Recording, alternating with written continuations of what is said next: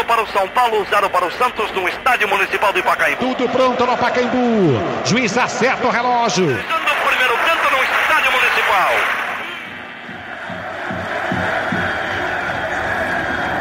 O seu, o meu, o nosso Pacaembu.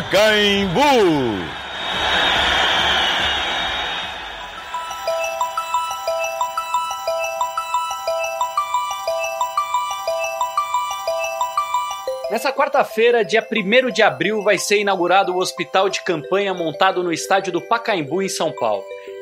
É o primeiro desse tipo a ser entregue no Brasil, mas no mundo inteiro arenas esportivas estão sendo usadas na luta contra o coronavírus, seja para receber hospitais ou para servir de moradia. O jogo em casa de hoje vai mostrar qual é o sentimento do esporte diante desse cenário.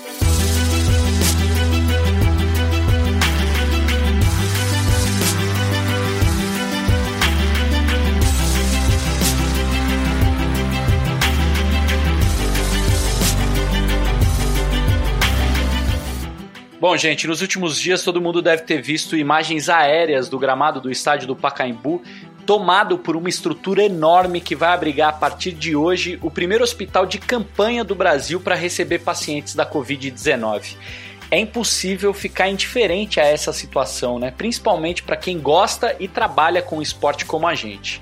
O bom e velho Pacaembu vai completar 80 anos no próximo dia 27. O Brasil tem um carinho especial por esse lugar, né? Que já recebeu até missa de um Papa, Bento XVI, em março de 2013.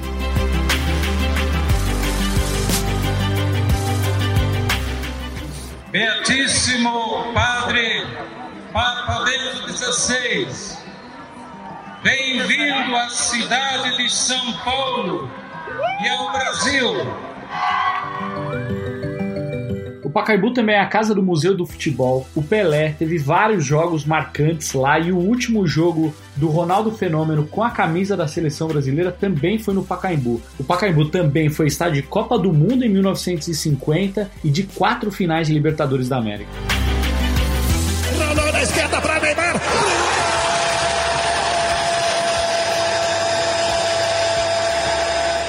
Para Emerson, bateu, é gol!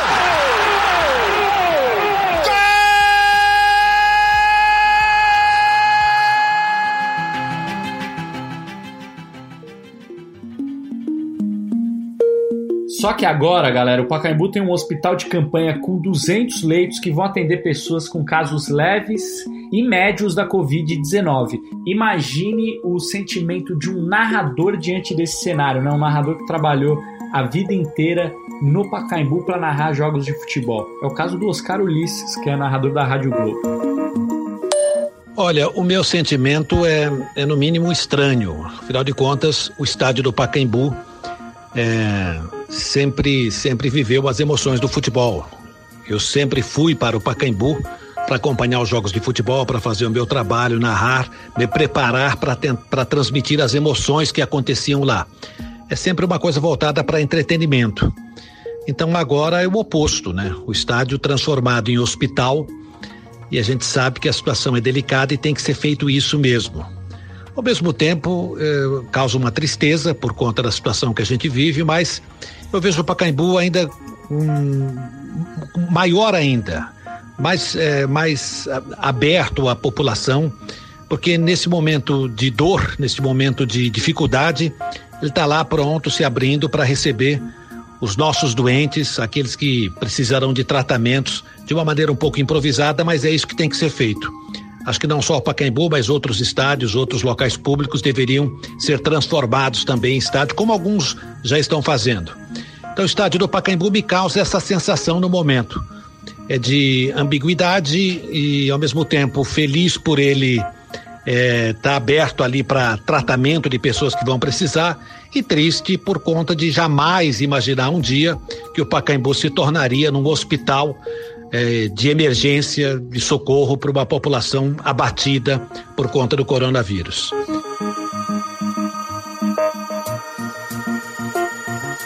A Mariane Granado, produtora do Esporte Espetacular, acompanhou por um dia as obras no Pacaembu. E a gente pediu para ela descrever qual foi a sensação de uma jornalista de esportes ao conhecer o hospital de campanha no estádio.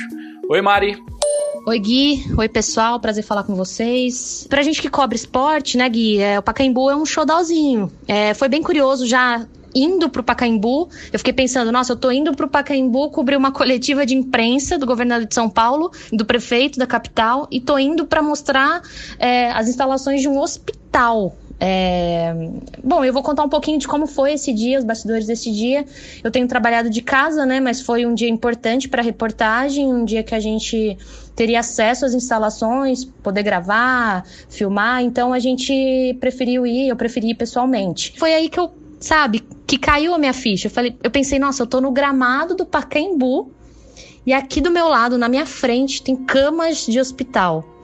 Gui, foi bem impactante nessa hora, me bateu uma tristeza muito muito grande, assim, eu né? Parece que você realmente tem a noção do, da, do momento que a gente tem passado. Pacaembu foi inaugurado em 1940. Quanta coisa já aconteceu nesse gramado, quantos lances espetaculares, quantos títulos a galera já viu aqui. E hoje a gente está vendo camas de hospital. Foi realmente muito, muito impactante para mim. Fiquei tirando foto e pensando nisso. E outra coisa que, que me chamou a atenção foi o silêncio, né? Estádio de futebol, né, gente? A gente tem a gente sempre tem grito de torcida, aquele barulho de, enfim, torcida chegando, torcida cantando as músicas dos times e de repente ali eu no gramado um silêncio só dava para ouvir o pessoal que estava montando ainda, né, que ainda estava tendo montagem da estrutura, os flashes das câmeras dos fotógrafos, o barulho de nós jornalistas conversando. Então assim, o silêncio foi muito impactante também. Foi uma sexta-feira de, de, de, cobertura esportiva para mim bem diferente. Mas acho que depois daquele dia, no fim do dia, é, eu, eu passei a olhar de uma maneira diferente eu pensei que bom que a gente tem esse espaço para poder ajudar pessoas, para poder é, montar hospitais de campanha. Isso, isso é, em breve vai ser muito importante. Tomara mesmo que a gente ajude muita gente com esse espaço.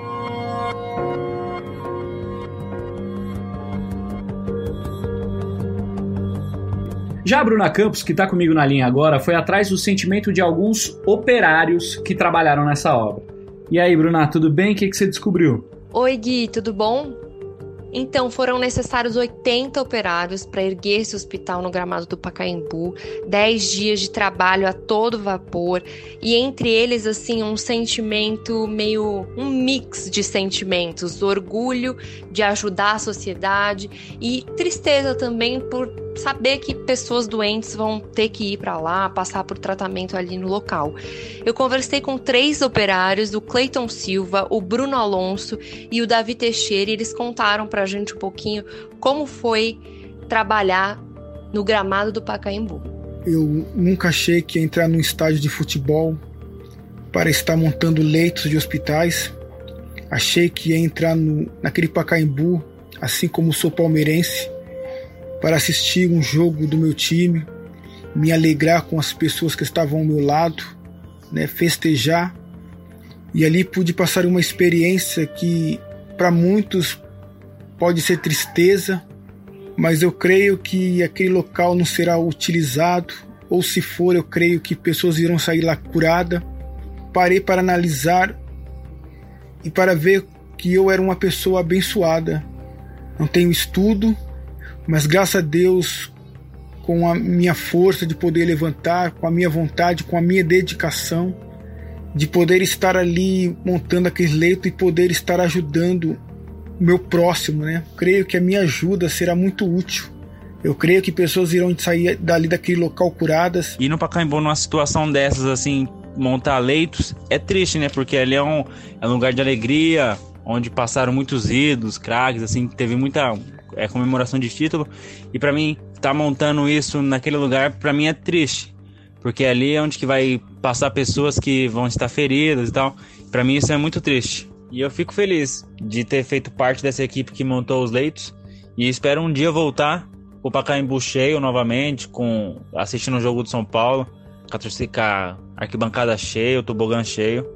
Espero um dia que isso tudo, isso tudo possa normal. E no estádio, como torcedor, é muito gratificante, né? Sou palmeirense, então já fui umas duas, três vezes lá no Pacaembu assistir jogo. Nunca passou pela minha cabeça que eu ia pisar no gramado. Quando eu recebi a notícia que nós ia montar os leitos, eu falei, mano, É triste, você ficar meio sem reação, né? Mas é só profissão, você tem que ir. Pensei, falei que espero que ninguém precisa passar por aqui, ou se passar, possível. Porque você fica meio chateado, né? De você estar tá montando aquilo para outras pessoas com a situação que está acontecendo no Brasil e no mundo todo, né? Você fica meio chateado, né? Você não monta um stand com aquela alegria.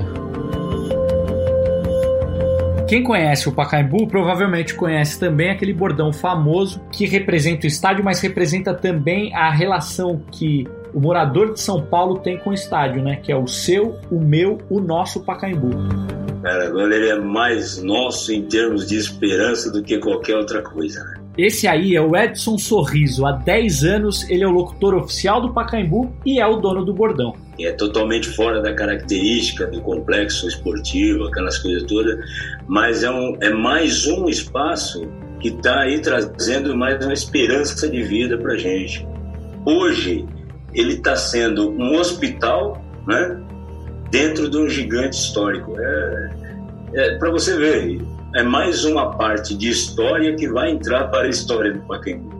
E como que é para você assim seu sentimento pessoal de ver o gramado do Pacaembu tomado por um hospital? A emoção é, é de ver que dentro desse gramado vai caber ali vidas. O, o sentimento que a gente fica é de esperança, cara é de esperança. Não tem outra coisa para dizer não ser esperança.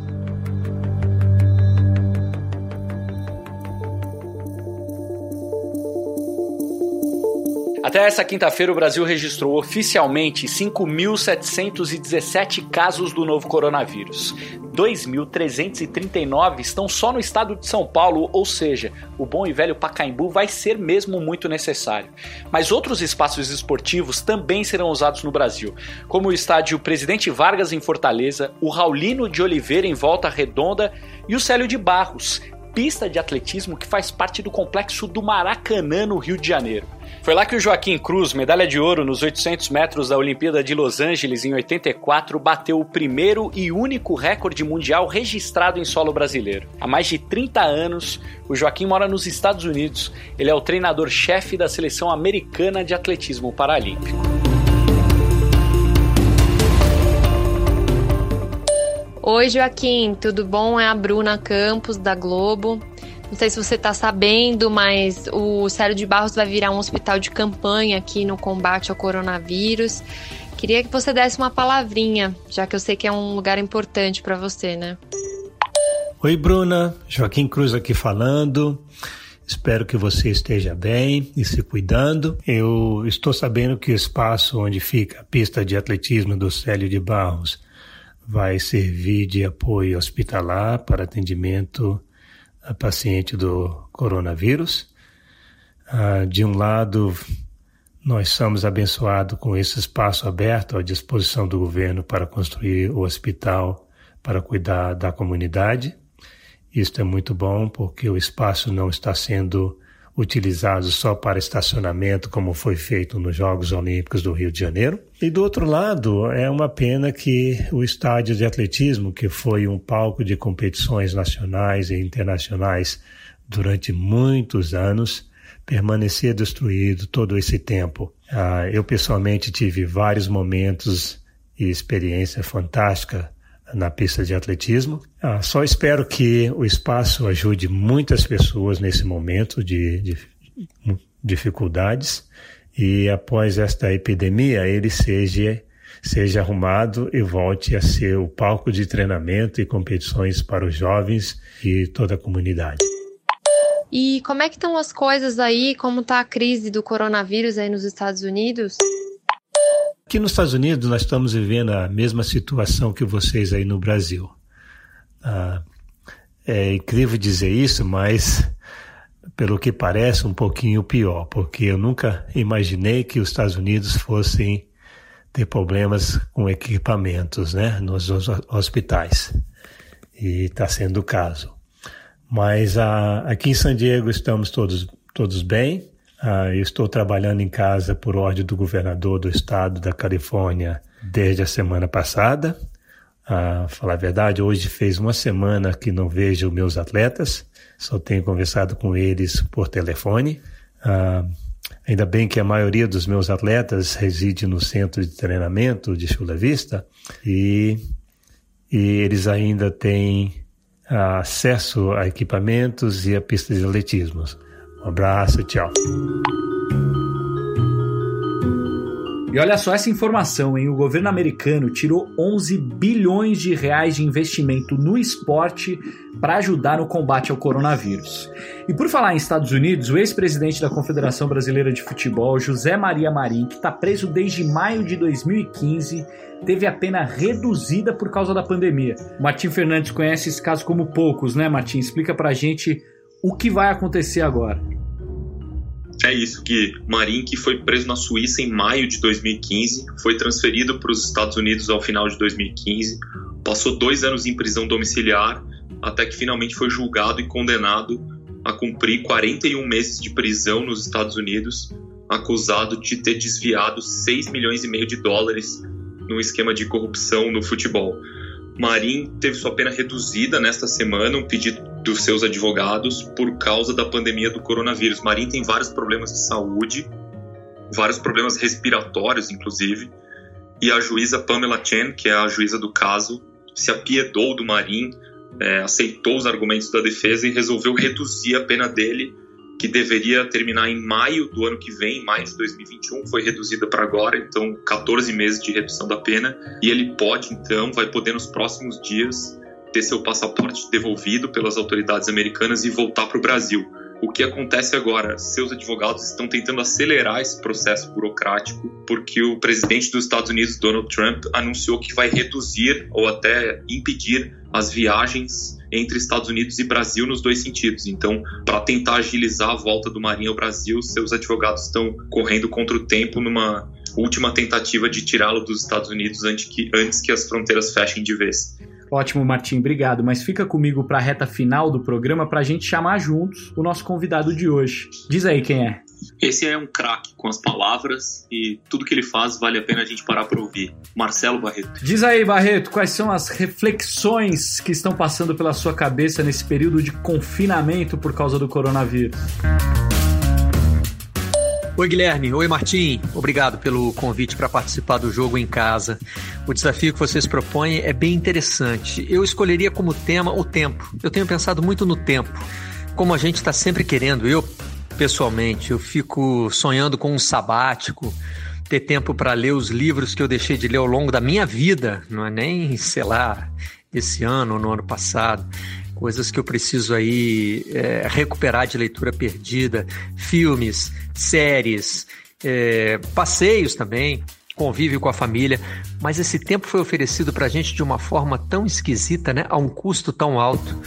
A gente está tão preocupado com o que está acontecendo lá fora que não sei se dá para curtir. Eu até estava conversando com um amigo hoje que me disse que está meio letárgico, que poderia estar tá usando o tempo que ganhou, mas parece que falta energia.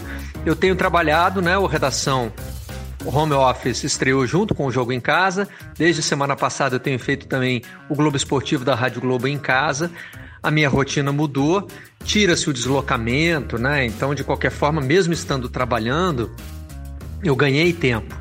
Meus filhos estão em casa, estudando também no sistema de ensino à distância. Eu e minha mulher temos que manter o funcionamento da casa. Nós temos um, um, um trabalho aí conjunto que está muito mais na mão dela por causa desse tempo que eu tenho que dedicar às entradas ao vivo. Mas é, é, é eu acho que no fim fica assim essa sensação de que você está ganhando um presente, que é um tempo dentro de casa, para exercer atividades prazerosas mas, poxa, né, podia ser de outro jeito, podia ser um sabático mesmo, é, e não ter que ficar em casa de quarentena por causa de uma pandemia.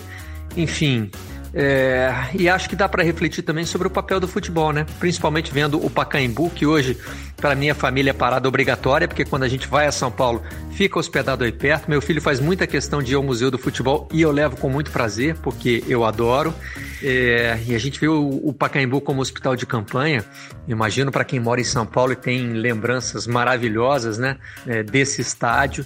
Eu acho que isso ajuda a gente também a situar o papel do futebol aquela velha frase é, que a gente repete tanto porque ela realmente tem sentido, né? O futebol é mesmo a coisa mais importante das coisas menos importantes. Obrigado de novo pelo convite e sucesso para vocês aí no Jogo em Casa. Que honra ter esse tipo de pensamento aqui no Jogo em Casa, Barreto. Valeu demais. E é assim que a gente termina o episódio de hoje. O Jogo em Casa tem a produção da Bruna Campos, edição do Leonardo Bianchi, coordenação do Rafael Barros e gerência do André Amaral. Lembrando que você encontra o Jogo em Casa na Apple Podcasts, no Google, no Pocket Casts, no Spotify e, claro, no globesport.com/podcasts. Um abraço e até amanhã.